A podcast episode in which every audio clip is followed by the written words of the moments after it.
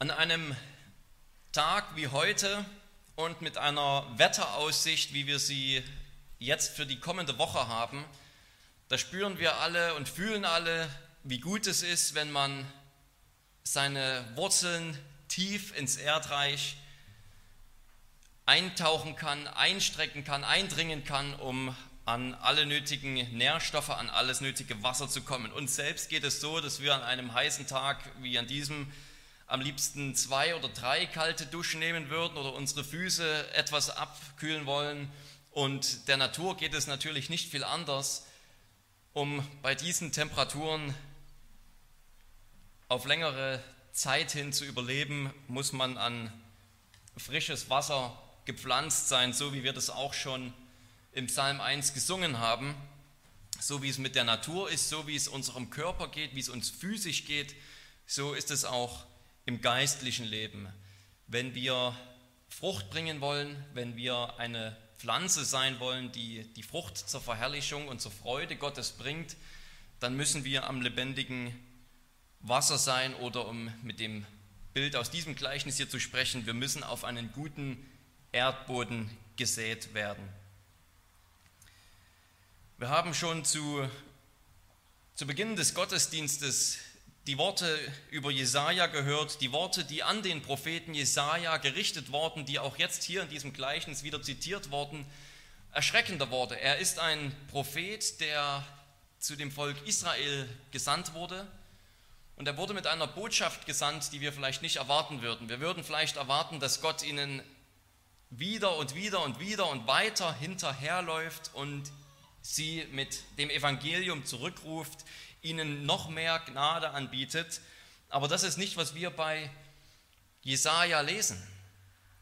Im Gegenteil, die Botschaft an ihn lautet: Rede zu diesem Volk, damit ihre Herzen sogar verstockt werden und sie sich nicht bekehren. Harte Worte auf jeden Fall, unverständige Worte. Wie kann Gott es wollen, dass sie sich nicht bekehren? Der Zustand des Volkes Israel zur Zeit Jesajas ist schon so schlimm gewesen. Die Verstockung ihrer Herzen, ihre Hartherzigkeit, Hartnäckigkeit ist schon so weit fortgeschritten, dass Gott sagt, alles, was jetzt an dieses Volk ergeht, wird für den Großteil der Israeliten zum Gericht werden, wird für den Großteil der Israeliten die Sache nur noch schlimmer machen, weil sie mein Wort abgelehnt haben und immer weiter ablehnen. Und jetzt hier, hunderte von Jahren später, hunderte von Jahren nach Jesaja tritt wieder ein Prophet auf, ein Prophet größer als Jesaja, Jesus Christus, der große Prophet Gottes schlechthin. Und wie wir schon im Gleichnis gesehen haben und uns jetzt noch genauer anschauen wollen, entscheidet sich wieder an ihm, entscheidet sich an unserem Gehorsam, unserem Glauben an ihn, ob wir Frucht bringen oder ob wir verstockt werden, ob es mit uns sogar vielleicht noch schlimmer wird durch die Botschaft Gottes. Das Volk Israel hat das erfahren, das Volk Israel wurde häufig mit einem Weinberg, mit einem Weinstock und Weinberg verglichen. Und Gott sagt, dieser Weinberg hat keine Frucht gebracht, er ist eine reine Katastrophe. Und zur Bestrafung werde ich die Schutzmauern um diesen Weinberg abreißen und wilde Tiere werden diesen Weinberg verwildern und Dornen und Disteln werden überall im Weinberg aufsprießen und Frucht wird absolut unmöglich sein. Durch Jesus Christus ist es uns, ist es dem Volk Gottes wieder geschenkt worden, Frucht zu bringen. Durch Jesus Christus ist dieses Gericht, was Gott ausgesprochen hat, von seinem Volk genommen. Er ist der wahre Weinstock, der wieder Frucht bringt. Er ist derjenige, der dafür sorgt, dass alle Disteln und Dornen aus dem Weinstock rauskommen. Und so entscheidet sich für jeden, der seine Botschaft hört, der die Botschaft von Jesus Christus hört, von seinem Tod am Kreuz, davon, dass er das Reich Gottes bringt. An ihm entscheidet sich, was wir für ein Boden sind, zu welchem dieses vierfachen, zu welchem Teil dieses vierfachen Ackerfeldes wir gehören und wie viel Frucht wir bringen dürfen. Lasst uns darum mit ganzem Herzen und ganzer Aufmerksamkeit nun darauf hören, was Gott in diesem Gleichnis zu uns sagt, wie wir hören sollen und wie wir Frucht bringen können zur Ehre Gottes. Wir wollen das in drei Punkten tun. Der erste Punkt ist ein Gleichnis vom Hören. Jesus tritt an, eine, tritt an einen See und die Volksmenge ist so groß, wahrscheinlich hat auch das mit dem Hören zu tun, dass er weiß, die Volksmenge würde ihn gar nicht richtig verstehen, sie würden ihn gar nicht akustisch richtig wahrnehmen können, also lässt er sich von seinen Jüngern auf einem Boot auf den See hinausfahren, damit die ganze Volksmenge ihn besser hören kann. Und er predigt zu ihnen und er spricht zu ihnen ein Gleichnis.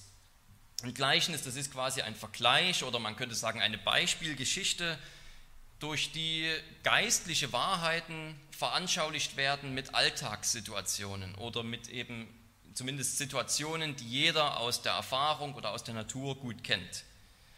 Eine geistliche Wahrheit wird ganz einfach erklärt mit einem einfachen Prinzip. Und er fängt an, dieses Gleichnis vom Sämann zu erzählen, ein Landwirt, der eben ausgeht, um für die neue Ernte, für die nächste Ernte den Samen auszusehen. Und der Sämann ist absolut verschwenderisch, er schmeißt den Samen nur so um sich, dass er überall landet. Er landet zum Teil auf dem Weg, wo sofort die Vögel kommen und alles wegpicken. Überhaupt bleibt dort vom Samen gar nichts übrig. Dann fällt einiges von diesem, von diesem Samen auf einen Boden, der ganz hart ist, vielleicht am Feldrand, so ein, der Mittelteil zwischen Weg und Feldrand. Dort kann zwar der Same ganz kurz aufsprießen, aber natürlich ist es ein sehr steiniges, ein sehr steiniger Weg, ein steiniger Boden, ein Schotterboden und natürlich kann da kein, keine Frucht entstehen, nichts aufwachsen. Einiges fällt zwar schon auf das Feld, aber vielleicht an den Rand des Feldes, wo auch noch viel Unkraut sprost, viel Dornen und Disteln wachsen auf, die schneller wachsen als das Getreide, was vom Sämann ausgesät wird. Und so rauben die Dornen und Disteln die ganzen Nährstoffe aus dem Boden und sie überschatten die kleinen Pflanzen. Und auch so ist bei diesem dritten Teil des Samens, bei diesem dritten Anteil, keine Frucht zu erwarten. Und nur in der vierten Kategorie, nur der, der vierte Teil des Samens fällt auf einen guten Boden. Man könnte auf den ersten Blick meinen, der Sämann ist beinahe unfähig. Er macht seinen Job relativ schlecht. Er, er wirft nur um sich und scheinbar geht vieles daneben. Aber ganz so einfach ist es nicht. Jesus macht sogar eine Unterscheidung hier zwischen Einzahl und Mehrzahl. Das kommt im Deutschen überhaupt nicht raus. Im Griechischen gibt es da unterschiedliche Worte. Also wenn es da heißt, anderes fiel auf, äh, anderes fiel auf den steinigen Weg oder anderes fiel auf die Dornen, dann steht dort im Griechischen ein Einzahlwort. Also ein Teil des Samens, könnte man sagen, fällt dahin. Und bei dem Samen, der auf den guten Boden fällt, ist dort ein Pluralwort. Also vieles, viele andere Teile, viele andere Samen sind auf den Boden gefallen. Also es ist nicht so schlimm, wie es aussieht. Es kommt mehr auf den guten Boden, als man denkt. Und natürlich redet Jesus hier in diesem Gleichnis von einer phänomenalen Ernte. Meistens hat man ungefähr den fünffachen oder vielleicht, wenn es richtig gut kam, den 15-fachen Ertrag erwartet. Zehn, der zehnfache Ertrag, das war so ungefähr Standard, das war, was man erwartet hat. Und Jesus in seinem Gleichnis hier fängt schon mit dem 30-fachen Ertrag an. Das ist schon der geringste Teil, der, der schwächste Teil und es geht noch bis zu 60-fach und sogar bis zu 100-fach. Also dieser Sämann und diese Saat, die auf den ersten Blick gar nicht so gut aussehen, erweisen sich doch als ein großer Erfolg, der eine reiche Ernte einbringt. Und es ist ein Gleichnis vom Hören, sage ich, weil schon ganz offensichtlich ist, wenn wir den Text nur einmal lesen, es geht hier um das Wort. Jesus sagt, die Saat ist das Wort und der Begriff Wort kommt auch achtmal vor in dieser Erklärung allein. Also allein in diesem zweiten Teil, wo Jesus die Auslegung dieses Gleichnisses bietet, da kommt achtmal der Begriff Wort vor und viermal der Begriff Hören. Also es kommt ständig vor. Aber wir müssen gar nicht erst, wir müssen noch nicht einmal zu dieser Auslegung schauen. Wir kriegen schon beim Gleichnis selbst mit, dass es ganz ums Hören geht. In Vers 3 geht es los. Hört, hört zu. Jesus fordert sie zuerst damit auf, dazu auf, jetzt zuzuhören, ganz bei der Sache zu sein. Vielleicht ignorieren wir solche Einleitungsphrasen, weil wir einfach denken, ja, solche Einleitungsphrasen, die, die stehen ständig irgendwo im Text. Ähm, das steht immer da und außerdem sollen wir Jesus sowieso immer zuhören. Das stimmt, aber die Tatsache, dass wir Jesus sowieso immer zuhören sollen, sollte uns hier noch mehr aufmerksam sein lassen, wenn er noch extra dazu sagt, hört mir jetzt zu, was ich jetzt zu sagen habe. Und dann sagt er in Vers 9, jeder, der Ohren hat, soll hören. Also das ganze Gleichnis vom Samen hat zwei Buchdeckel, hat einen Rahmen, der auf das Thema Hören Wert legt. Es geht darum, zuzuhören. Im Grunde genommen hat Jesus sozusagen selbst schon die Erklärung, selbst schon die Lösung für das Gleichnis gegeben. Wie ist das Gleichnis zu verstehen? Wie verstehen wir das Gleichnis richtig, wenn wir richtig zuhören? Es geht ums richtige Hören. Für uns ist das relativ einfach. Wir haben ja die Auslegung im Text. Markus hat sie für uns aufgeschrieben. Wir können sie nachlesen. Wir können Jesu Kommentar lesen. Aber wenn wir jetzt nur diesen ersten Teil hätten, nur das Gleichnis hätten, was die ganze Volksmenge gehört hat, dann, dann wäre das für uns vielleicht auch schon ein bisschen schwieriger. Okay, dann haben wir diese Geschichte von diesem Landwirt, der den Samen rausschmeißt, aber irgendwie fehlt uns sozusagen der Interpretationsschlüssel, mit dem wir jetzt dieses Gleichnis aufschließen können. Und so ähnlich ging es den Jüngern auch. Und deswegen fragen sie privat noch einmal extra nach, was es mit, mit den ganzen Gleichnissen Jesu auf sich hat. Also sie fragen über die Gleichnisse schlechthin und natürlich fragen sie auch über dieses Gleichnis nach. Und das ist für uns sozusagen eine, eine große Hilfe, damit auch wir dieses Gleichnis richtig verstehen können. Das wollen wir uns im zweiten Punkt anschauen. Vom Hören eines Gleichnisses. Vom Hören eines Gleichnisses. Markus, der hat eine ganz besondere Struktur, die benutzt er relativ häufig in seinem Evangelium. Man könnte das eine Sandwich-Struktur nennen. Wie bei einem Sandwich es auf den Mittelteil ankommt, so ist es auch bei Markus so, dass der Interpretationsschlüssel für das, was außen steht, im Zentrum, in der Mitte steht. Also wir haben am Anfang das Gleichnis, wir haben am Ende die Erklärung des Gleichnisses und in der Mitte, da ist dieser kurze, dieser kleine Kommentar, diese, diese, dieses Gespräch zwischen Jesus und den Jüngern. Und so wie wir ohne den Mittelteil beim Sandwich ja, gar nicht von einem Sandwich reden können, dann haben wir nur zwei Scheiben Brot, damit können wir gar nichts anfangen. So wird auch hier durch diesen Mittelteil uns jetzt der Hinweis gegeben, wie haben wir überhaupt dieses Gleichnis zu verstehen. Und genau, wenn ihr mal das Markus-Evangelium lest, könnt ihr darauf achten, das seht ihr ganz häufig, dass immer in der Mitte zwischen zwei Geschichten irgendetwas stattfindet, ein Gespräch, eine weitere Geschichte, die sozusagen den Hinweis gibt, den Schlüssel, wie der Rest in diesem Abschnitt zu verstehen ist. Und so fügt Markus hier dieses Gespräch ein zwischen den Jüngern und Jesus. Eigentlich hat das an der Stelle gar nicht stattgefunden. Später im Kapitel, da lesen wir, dass Jesus eigentlich noch im Boot war. Also ich glaube Verse 35, 36 da geht es dann weiter, dass Jesus noch auf dem Boot war und wieder zu, den, zu seinen Jüngern spricht und sagt, lass uns übersetzen auf die andere Uferseite. Also hier hat Markus wirklich etwas eingefügt, was sie vielleicht am nächsten Tag, später oder so, im Privaten ihn gefragt haben. Die Volksmenge hat das nicht gehört. Aber uns gibt hier Markus den Hinweis. Und die Jünger fragen, warum redest du in Gleichnissen? Natürlich wissen sie, was ein Gleichnis ist. Sie, wollen, sie fragen ihn nicht, was die literarische Gattung eines Gleichnisses ist und warum er das benutzt, das war im Judentum schon bekannt, sondern sie fragen ihn, warum redest du in solchen Vergleichen, ohne genau zu sagen, was du meinst? Jesus könnte ja auch sagen, also, ich rede jetzt über das Reich Gottes und über das Reich Gottes gibt es folgende fünf Punkte zu sagen, die ihr verstehen müsst. Er könnte eine kleine systematische Vorlesung für die Volksmenge halten. Er könnte absolut Klartext reden, aber Jesus ist nicht ganz so klar. Er ist nicht ganz so klar zu den, zu den Volksmengen. Und auch manchmal in anderen Gesprächen mit den Pharisäern merken wir, dass, dass Jesus zwar schon klar redet, jeder Gläubige, der diesen Text liest, jetzt, der versteht, was Jesus sagen will, aber man kann sich vorstellen, dass die Pharisäer manchmal dastanden und sich gesagt haben, und das war eine rätselhafte Antwort. Jesus gibt manchmal solche rätselhaften Antworten. Und die Jünger fragen sich, warum gibst du also keine exakte theologische Vorlesung hier über das Königreich Gottes, sondern redest in diesen Geschichten, ohne uns genau zu sagen, was es damit alles auf sich hat. Und Jesus will Ihnen und uns damit jetzt hier in der Antwort sagen, wie man Gleichnisse richtig hört. Wie hört man Gleichnisse richtig? Wie hören wir dieses Gleichnis heute richtig?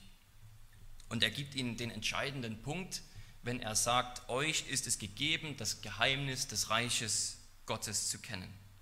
Ihr kennt das Geheimnis des Reiches Gottes. Was ist ein Geheimnis? Eigentlich würde jeder denken, ja klar wissen wir, was ein Geheimnis ist, aber ein Geheimnis, wie die Bibel diesen Begriff benutzt, ist nicht unbedingt das gleiche, wie wir heute ein Geheimnis benutzen. Also heute für uns ist ein Geheimnis etwas, was streng geheim bleiben muss. Zum Beispiel muss geheim bleiben, was wir unseren Kindern zu Weihnachten schenken oder was wir unserem Ehepartner zum Geburtstag schenken. Das wird erst dann offenbart, wenn der Geburtstag ist. Vorher darf niemand davon erfahren. Jeder hat Geheimnisse, die Schüler, die Kinder haben Geheimnisse und dürfen Geheimnisse nur ihren besten Freunden anvertrauen. Ansonsten darf niemand von einem Geheimnis wissen. Aber in der Bibel ist es nicht so, dass etwas absolut streng geheim gehalten werden muss wie unser Computerpasswort, sondern in der Bibel heißt es einfach, etwas war früher noch nicht offenbar, früher war es noch verborgen, noch geheim und es war nur eine Frage der Zeit, bis Gott endlich gesagt hat, jetzt offenbare ich es, jetzt bringe ich es ans Licht. Ein Geheimnis ist etwas, was im Alten Testament nur angedeutet wurde und im Neuen Testament erst so richtig ans Tageslicht tritt. Und Jesus sagt, euch ist das Geheimnis des Reiches gegeben. Ihr kennt das Geheimnis. Was ist das Geheimnis? Im Grunde könnte man ganz leicht sagen, Jesus selbst ist das Geheimnis des Reiches Gottes. Das Geheimnis Gottes ist, das Geheimnis des Reiches Gottes ist, dass Gott sein Königreich durch Jesus Christus aufbaut, dass es mit Jesus Christus gekommen ist. Alle wussten, dass Gott irgendwann sein Reich bauen würde. Das war vom Alten Testament klar. Das Geheimnis, was jetzt offenbar ist, ist, dass es durch Jesus Christus von Nazareth passiert, durch Jesus von Nazareth, dass er der Messias ist, dass er der Sohn Gottes ist. Markus, 15, äh Markus 1, Vers 15 heißt es, das ist die Botschaft Jesu, die Zeit ist erfüllt und das Reich Gottes ist nahe gekommen. Wie ist es nahe gekommen? In Jesus, in seinem Dienst, in seinem Predigen in seinem Leiden und Sterben. Warum sagt er ausgerechnet zu ihnen oder zu wem sagt er, ihr kennt das Reich Gottes? Er sagt es zu den Zwölfen, also zu den Aposteln, und er sagt es zu denen, die um ihn waren, also seine, seine Jünger. Alle, die wirklich Jesus nachgefolgt sind, nicht die Leute, die einfach zur großen Masse gehörten, weil sie auch bei den Wundern mit dabei sein wollten, weil sie mitreden wollten und das alles so spektakulär fanden, sondern die, die bei Jesus waren, die in dem engeren Kreis sind, die kennen das Geheimnis Gottes, des Reiches Gottes, weil sie Jesus kennen, weil sie glauben, dass mit ihm das Reich Gottes angebrochen ist. Und das ist ja auch der, der Punkt vieler Gleichnisse, dass das Reich Gottes eben gekommen ist und es ist ganz klein und unscheinbar gekommen. Es ist so klein gekommen wie ein Senfkorn. Und so unscheinbar ist das Reich Gottes mit Jesus Christus gekommen. Die Pharisäer dachten immer, das kann niemals der sein, der das Reich Gottes bringt. Was kann aus Nazareth, was kann aus Bethlehem schon Gutes kommen?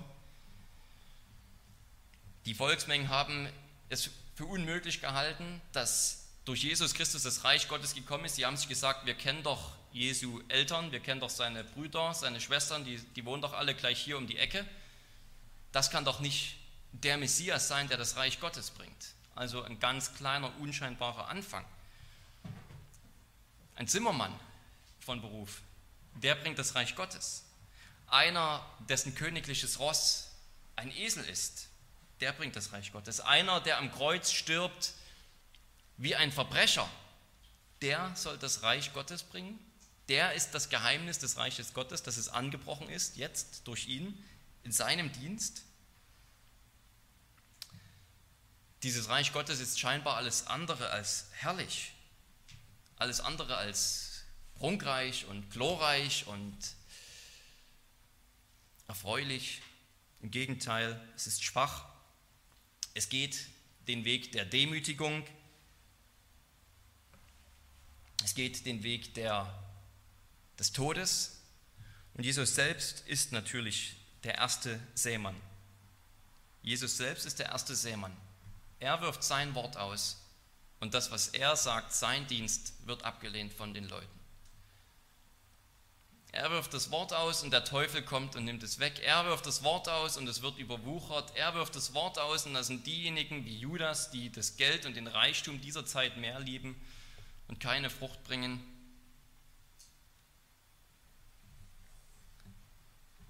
Der Same ist das Wort und in gewisser Weise ist auch der Same das Königreich. Durch das Wort, durch den Dienst Jesu, durch seinen Predigtdienst und dann durch sein Leiden und Sterben ist das Königreich gekommen. Wie hört man also ein Gleichnis richtig? Man hört es richtig im Glauben an Jesus. Nur dann kann man es wirklich verstehen. Natürlich kann heute jeder Ungläubige eine Bibel aufschlagen, kann das nachlesen und kann sagen, das Gleichnis vom Seemann heißt folgendes und dann wiederholt er dir einfach die Auslegung, die Jesus gebracht hat. Aber dann hat er es noch nicht wirklich verstanden. Wirklich verstanden heißt dann eben, dass du der bist, der Frucht bringt. Dass du der bist, der das Geheimnis des Reiches Gottes kennt, der also Jesus Christus kennt, der sozusagen durch ihn hört, der mit christlichen Ohren hört. Nur der kann das Gleichnis wirklich verstehen. Also im Glauben an Jesus zu hören oder um es vielleicht noch präziser zu sagen, im Vertrauen darauf, dass durch Jesus Christus, so unscheinbar das damals alles angefangen hat, das Reich Gottes gekommen ist. So sollen die Jünger, so sollen die Volksmassen das Gleichnis hören. Und natürlich stellt sich jetzt die große Frage, was ist mit dem zweiten Teil seiner Aussage? Was bedeutet es im Unglauben, ein Gleichnis zu hören? Was ist mit diesen Leuten, die da draußen sind? Viele stolpern natürlich über diese Aussage, viele Kluge Theologen, die gerade meinen, dieses Gleichnis verstanden zu haben, haben gleich gesagt, der Teil hier, der, ist, der hat überhaupt nicht Jesus gesagt, den hat Markus später eingefügt und da hat er sich noch getäuscht, hat er vielleicht Jesaja noch falsch übersetzt und so weiter und so fort. Das kann Jesus überhaupt nicht so gemeint haben. Also so viel zu denen, die scheinbar wirklich verstanden haben, worum es in diesem Gleichnis geht. Jesus vergleicht sich hier mit dem Propheten Jesaja und er sagt, so wie zur Zeit Jesajas viele ungläubig waren und das Wort Jesajas für sie die Sache nur noch schlimmer gemacht hat, weil sie Gott abgelehnt haben, wieder und wieder. Darum hat Gott sie verstockt durch diesen Dienst. Gott verschließt nicht einfach willkürlich alle Türen, das will Jesus hier nicht sagen. Das hat Gott bei Jesaja nicht getan, das hat er bei Jesus nicht getan, der gekommen ist, nicht um zu richten, sondern um zu retten, sondern die Verstockung ist Gottes Antwort auf unbußfertige Menschen, die das Evangelium ablehnen, die es über einen längeren Zeitraum hartnäckig ablehnen. Jesus will also nicht sozusagen krass wörtlich sagen, ich benutze Gleichnisse. Gleichnisse sind dafür da, damit keiner etwas versteht. Denn das würde ja gerade seinem eigenen Gleichnis widersprechen. Das hat er angefangen und beendet, indem er gesagt hat, hört mir jetzt konzentriert zu. Hört mit ganzem Herzen zu, hört mit ganzer Konzentration und Aufmerksamkeit zu. Das war kein Witz von ihm. Er hat es so gemeint, sie sollen zuhören. Der Punkt ist, dass die Ablehnung, dass für die, die eben draußen sind, die das Geheimnis des Reiches nicht kennen, die Christus nicht kennen, nicht haben, nicht haben wollen, dass für sie dieses Gleichnis alles nur noch schlimmer macht. Ein Ausleger hat es mit dieser Wolken- und Feuersäule verglichen, die vor dem Volk Israel hergezogen ist. Denn diese Feuersäule ist einmal hinter das Volk Israel gegangen und hat sich wie eine Wand ausgebreitet, um die Israeliten von den Ägyptern zu trennen. Also die, die drinnen sind, von denen, die draußen sind. Und auf der einen Seite war diese Feuerwand hell, wie, wie es am Tag hell ist. Die Israeliten konnten alles sehen, sind bei Tageslicht durch das Meer durchgezogen. Und auf der anderen Seite dieser Wolken- und Feuerwand, wo die Ägypter waren, war es finstere Nacht. So ist auch das Gleichnis für die, die mit Unwillen und Unglauben gegen Gott vorgehen, wird auch so ein Gleichnis alles nur noch schlimmer machen. Sie werden es nicht verstehen. Aber für diejenigen, die, die den Schlüssel zum Verständnis haben, nämlich das Geheimnis Gottes, Christus, durch die wird so ein Gleichnis sogar eine richtig gute Lehreinheit. Sie verstehen dadurch viele Sachen über das Reich Gottes noch besser. Das kann man ganz leicht auch mit dem Beispiel der Pharisäer belegen. Jesus redet einmal ein Gleichnis über die Pharisäer und zwar in Gegenwart der Pharisäer. Er spricht sie an und er sagt ihnen ein Gleichnis, wo er sie mit bösen Weinbergarbeitern vergleicht. Und diese bösen Weinbergarbeiter, die haben den ganzen Wein für sich behalten wollen und haben alle Boden des Weinbergbesitzers getötet, umgebracht. Und im Text heißt es, dass die Pharisäer begriffen haben, dass Jesus von ihnen geredet hat. Also man könnte meinen, sie haben das Gleichnis verstanden. Aber gleichzeitig sind sie draußen gewesen. Sie haben das Geheimnis des Reiches Gottes, sie haben Christus nicht, sie haben nicht die richtigen Ohren, nicht den richtigen Interpretationsschlüssel für das Gleichnis, den Glauben. Was ist die Reaktion? Jesus sagt ihnen ein Gleichnis darüber, dass sie böse sind, weil sie die Propheten umbringen und ihre Reaktion ist, sie tun sich hinterher zusammen und beratschlagen, wie sie Jesus umbringen könnten. Haben Sie das Gleichnis verstanden? Ja, auf jeden Fall, sonst wüssten Sie nicht, dass Sie angesprochen sind. Haben Sie das Gleichnis wirklich verstanden? Auf keinen Fall. Es hat Sie verstockt, es hat Sie in, ihrem, in ihrer Bosheit nur noch festgeritten. Und Paulus sagt, das ist auch heute so, das ist auch mit dem Evangelium so, das ist so, wenn wir das Evangelium weitersagen, wir können nicht kontrollieren, wie jemand das Evangelium aufnimmt. Paulus sagt, wir sind wie ein, ein Duft, ein Wohlgeruch Gottes und für manche sind wir ein Geruch, der sie an das Leben erinnert und die Menschen zum Leben führt. Und für manche sind wir ein Geruch, der sie an den Tod erinnert und zum Tod für diese Menschen führt. Wir verkündigen ein und denselben Lichtglanz der Herrlichkeit Gottes im Evangelium und dieser Lichtglanz ist trotzdem einigen verborgen, weil der Gott dieser Welt, der Teufel, ihnen den Sinn verblendet hat, sagt er. Das Evangelium, das ist der Weg zur Rettung. Das Gleichnis, das ist ein Mittel, dass man noch besser versteht, was Jesus sagen will. Und gleichzeitig, wer gegen ihn ist, wer ihn ablehnt, wer nicht weiß, wie man hört, nämlich im Glauben, der macht es sich nur noch schlimmer. Und die Frage ist natürlich jetzt für die Jünger und für uns heute, für dich, wie hörst du? Wie hörst du? Und das ist der dritte Predigtpunkt. Wir haben erfahren, dass, dass es ein Gleichnis vom Hören ist und wie man diese Gleichnisse hören soll, nämlich im persönlichen Glauben an Christus. Man muss im persönlichen Glauben an Christus stehen. Man muss sozusagen mit einer christlichen Brille, christologischen Brille dieses Gleichnis anschauen. Das ist keine Psychologievorlesung, die Jesus hier hält. Er redet nicht einfach nur von einem vierfachen Effekt, wenn jemand eine Rede hält oder wenn jemand eine Predigt hält. Bei manchen ist es sofort weg. Manche nehmen es mit Freuden auf, aber sie haben dann keine Lust, das konsequent durchzuziehen. Bei den Dritten, die vergessen einfach alles wieder, weil der Fernseher läuft. Und nur bei den Vierten kommt eine Rede oder eine Predigt wirklich gut an. Vielleicht stecken hier solche Aspekte natürlich drin, aber Jesus geht es um mehr als nur die, geht es um mehr als nur die Risiken eines, einer Predigt aufzuzeigen, die Risiken für einen Pastor, was passiert möglicherweise, wenn du redest. Es ist keine Vorlesung über Anthropologie, die Lehre vom Menschen, wie ein Mensch eine Botschaft versteht. Es ist eine Predigt darüber, dass das Reich Gottes hereingebrochen ist durch Christus und nur wer das erkannt hat, der ist so ein fruchtbarer Boden. Nur derjenige, der diese Predigt vom Reich Gottes versteht im Glauben an Jesus Christus, der das Reich Gottes annimmt, der kann dann noch mehr Frucht bringen und aufblühen. Wie das Reich Gottes kommt, nämlich durch das Wort und wie das Reich Gottes angenommen wird. Das hat uns Jesus schon gesagt. Und die Frage Und die Frage, die Jesus stellt, wird darum auch klar. Jesus sagt, wenn ihr dieses Gleichnis nicht versteht, wie wollt ihr alle anderen Gleichnisse verstehen? Jesus sagt also in gewisser Weise, dieses Gleichnis hier ist wichtiger als alle anderen oder es hat eine gewisse Priorität vor diesen anderen Gleichnissen. Denn hier ist das wichtigste Prinzip deutlich gemacht.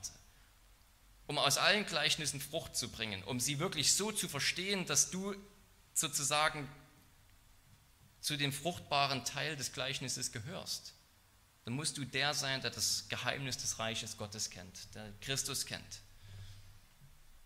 Sonst reden wir nur über Texte und machen Textanalysen, aber wir haben es nicht verstanden. Sonst sind wir wie die Pharisäer, die meinen, ein Gleichnis verstanden zu haben und es führt nur zum Gegenteil. Aber die Frage ist, hören wir, hörst du so, wie Jesus das hier will, hörst du sozusagen mit Blick auf dieses Geheimnis, als, als Gläubiger, als einer, der sozusagen von innen her versteht, von seinem christlichen Gehalt, nicht nur von außen. Und Jesus stellt diese Frage seinen Jüngern, er stellt sie der Volksmenge, er stellt sie uns. Und das Interessante ist hier in seiner Auflösung, in seiner Erklärung des Gleichnisses, dass das Gleichnis scheinbar eine unerwartete Wendung nimmt. Denn er sagt zuerst, der Same, der ausgestreut wurde, der ist das Wort. Und dann sagt er aber, wenn er erklärt, was das Wort macht, dass dieser Same scheinbar irgendwie auch die Menschen sind. Also man könnte mit anderen Worten sagen, es geht um Jüngerschaft, ein Thema, was für den Evangelisten Markus ganz wichtig ist, Jüngerschaft. Denn er sagt, der Same, der auf den Boden fällt, das sind die Menschen, bei denen der Teufel es sofort wegnimmt. Der Same, wo es auf das Steinige fällt, das sind die Menschen, diejenigen, die es mit Freude aufnehmen. Also es geht um den Samen, es geht darum, wie Gottes Wort, wie Gottes Verkündigung Frucht bringt und es geht gleichzeitig eben um die Menschen. Es geht wirklich um die Verantwortung, die gleichzeitig deutlich wird, die jeder hat. Bin ich so einer, wo das Wort auf einen guten oder auf einen schlechten Boden fällt. Ich kann nicht einfach sagen, ja, ich bin halt nur mal einer, wo das Wort, wo der Same auf einen schlechten Boden gefallen ist, ich kann nichts dafür. Wir können nicht einfach sozusagen alles der Souveränität Gottes in die Schuhe schieben und uns entschuldigen. Das funktioniert hier nicht. Es ist keine einmalige Sache. Ich bin ein guter Boden, dann ist die Sache gelaufen. Oder ich bin ein schlechter Boden, konnte ich auch nichts dafür der Same ist halt nun mal dahin gefallen. Nein, der Same, der wird dann sozusagen in gewisser Weise in diesen Menschen aufblühen und zur Frucht kommen. Oder eben auch nicht. Und die Frucht ist, die Frucht definiert Jesus hier sowieso nicht. Ich glaube, das ist alles, alles, was Gott verherrlicht. Die Frucht ist die Heiligung, die Frucht sind die guten Werke, die wir zur Ehre Gottes tun. Die Frucht sind Glaube, Liebe, Hoffnung, Nächstenliebe, die ganze Frucht des Geistes natürlich, alles, was lobenswert ist, alles, was einen guten Ruf hat, alles, was tugendhaft ist. Das ist die Frucht. Die Frage ist, ob wir in unserer Jüngerschaft, ob du in deiner Jüngerschaft, in deiner Nachfolge zu, einem, zu diesem guten Boden gehörst. wir wollen uns zum Abschluss hier einmal kurz diese vier Gruppen anhören, anschauen. Die erste sind die, wo das Wort sofort vom Teufel weggenommen wird und vielleicht ist das die Kategorie, wo wir denken, ja, die tritt am seltensten auf. Die tritt fast nie auf. Viel häufiger sind das sozusagen die Versuchung oder die Verführung, die Verfolgung. Aber ich denke, dann unterschätzen wir hier, wie der Teufel arbeitet. Jesus redet hier nicht nur von Leuten, wo der Teufel persönlich hinkommt und irgendwie das Wort aus dem Herzen reißt. Der Teufel hat genauso seine Mittel und seine Handlanger. Auch der Teufel benutzt Mittel, um das Wort wegzureißen. Manchmal wird es ausgerechnet von den Religionslehrern weggerissen. Zur Zeit Jesu waren es ausgerechnete Pharisäer, die sozusagen Handlanger des Teufels waren und das Wort von den Juden entrissen haben. Manchmal sind es ausgerechnet die Theologieprofessoren an den Fakultäten, die jeden Anflug von Glauben sofort wegreißen. Es sind die Philosophien dieser Welt, die uns den Glauben sofort ausreden und jedes Argument für den Glauben sofort platt machen wollen, auf welche Art und Weise auch immer. Der Teufel hat viele Mittel, wie er bei Menschen, die gerade das Evangelium vielleicht zum ersten Mal hören und Fragen haben, interessiert sind, sofort alles abtöten und wegnehmen kann. Die zweite Gruppe, das sind Menschen, die das Wort mit Freuden aufnehmen. Und was kann es Schöneres geben für einen Pastor, für einen Prediger, für einen Freund, der jemanden evangelisiert hat, als wenn endlich einer das Wort mit Freuden aufnimmt. Endlich einer, der nicht nur danach einfach nach Hause geht, wie alle anderen, nicht mal sich für die Predigt bedankt oder irgendwas, sondern einfach nach Hause geht, sondern einer, der, mit, der wirklich eifrig ist und sagt, toll, gib mir noch was zu lesen über dieses Thema und Gleich am besten noch zwei, drei Bücher will ich darüber lesen. Das war die beste Predigt, die du je gehalten hast. Absolut genial, fantastisch. Bitte nächste Woche wieder so. Und er ist absolut begeistert. Oder vielleicht ein Freund, den wir evangelisieren, der sofort überall mit hinkommt, gleich überall mitarbeiten will und alles Mögliche. Und hier wird, hier wird uns deutlich in dieser Kategorie, wie wir, wie wir Menschen uns täuschen können. Jemand saugt alles mit Feuer und Flamme auf aus unseren Augen und sobald der Druck kommt, sobald es darum geht, dass er vielleicht im Arbeitsplatz auch christlichen, nach christlichen Werten leben soll, gibt er klein bei. Sobald es etwas kostet, ist er weg. Es ist eine Kategorie, wo Menschen zum, vom Glauben wegfallen, weil es zu viel kostet. Scheinbar genau das Gegenteil zur dritten Gruppe, wo Menschen vom Glauben wegfallen, weil es zu wenig kostet. Man gehört einfach dazu. Man ist im Christentum aufgewachsen, Kulturprotestantismus. Man geht eben dreimal im Jahr in den Gottesdienst, vielleicht sogar öfter.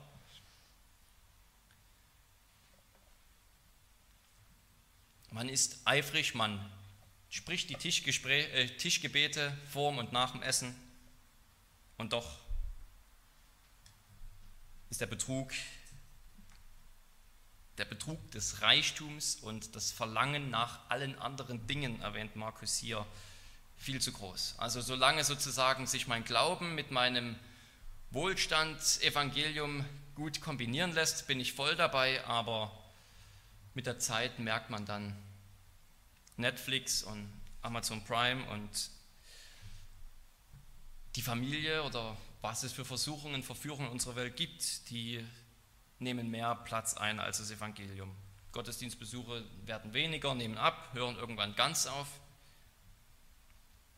Bibellesen, das ist sowieso schon ersetzt worden durch das Radio.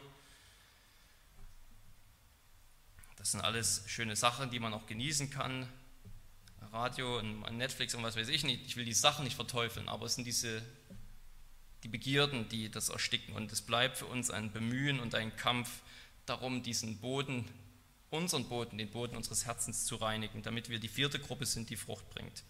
Dieser vierte Boden ist kein vollkommener Boden, ist kein perfekter Boden, wo es keine Dornen und Disteln gibt. Ich habe schon gesagt, es ist kein einmaliges Ding, wo ich einfach prüfen muss, bin ich der vierte Boden und wenn ja, dann habe ich sozusagen dieses Gleichnis schon erledigt, hinter mich gebracht. Super, nächster Abschnitt. Es ist ein regelmäßiger Kampf, vor allem ein Kampf darum, vielleicht nicht nur 30-fach Frucht zu bringen, nicht nur 60-fach Frucht zu bringen, obwohl das schon überfließend ist, sondern sich um das Hundertfache zu bemühen. Ein Kampf darum, alle Dornen und Disteln aus dem Boden auszureißen. Ein Kampf darum, wo wir uns prüfen, gibt es etwas in meinem Leben, den Betrug des Reichtums, Begierde nach weltlichen Dingen, die eigentlich meinem geistlichen Leben mehr schaden als nützen? Bin ich so von den Sorgen dieser Zeit, darum, wie viel ich verdiene, wie gut ich bei meinen Arbeitskollegen ankomme, bei meinen Mitschülern ankomme, sind diese Sorgen dieser Zeit so stark in meinem Leben, dass ich immer wieder Kompromisse mache in meinem Glauben? Natürlich merken wir schnell, wir haben alle so viele Baustellen in unserem Leben und das Schöne ist eben auch, ja, dass, wie, wie Jesus das in dem Gleichnis sagt, das Wort fällt auf den Boden, der Same fällt auf den Boden und der Same bringt Frucht. Ja. Wir sind gefordert, es ist Jüngerschaft gefordert, es ist Verantwortung gefordert und gleichzeitig, weil es keiner von uns kann, wissen wir, Gott macht das. Gott steht uns bei. Schafft euer Heil mit Furcht und Zittern, denn Gott ist es, der in euch das Wollen und das Vollbringen wirkt nach seinem Wohlgefallen. Das ist die Verantwortung und die Souveränität, die uns in diesem Gleichnis hier wirklich auf Schritt und Tritt begegnen, die sind keine zwei, das sind keine zwei Probleme, die man irgendwie miteinander vereinbaren muss. Das sind zwei Seiten einer Medaille und die wir beide, die wir beide ernst nehmen müssen und dürfen. Es ist ein Trost, wissen zu dürfen, dass Gott uns immer wieder zieht, dass Gott diese Fruchten uns hervorbringen wird. Ja, sogar, dass er die guten Werke vorherbestimmt hat, in denen wir wandeln sollen und gleichzeitig diese Verantwortung, dass wir schauen, was für ein Boden sind wir, wie hören wir. Lasst uns beten. Allmächtiger Gott und Vater, ja, wir danken dir von ganzem Herzen, dass du deinen Sohn gesandt hast, der, der dein Reich und deine Herrschaft gebracht hat, mitten unter uns gebracht hat, die schon angefangen haben mit ihm, sodass wir daran Anteil haben. Und wir danken dir, dass du uns den Glauben geschenkt hast an ihm. Wir bitten dich aber auch, dass jeder von uns sein Herz prüft, prüft, ob er mit guten Ohren hört, ob er ein guter Boden ist, Du kennst unsere Versuchungen, die Verführungen, den Druck, all diese Dinge, die auch in unserem Leben immer gegen das Wort kämpfen und dagegen, dass wir Frucht bringen. Erbarme dich über uns und lass uns in der Kraft deines Heiligen Geistes gegen das Fleisch kämpfen, Tag für Tag, damit wir das, die Werke des Fleisches nicht vollbringen, sondern die Frucht des Geistes in unserem Leben hervorgebracht werde, dir zur Ehre. Amen.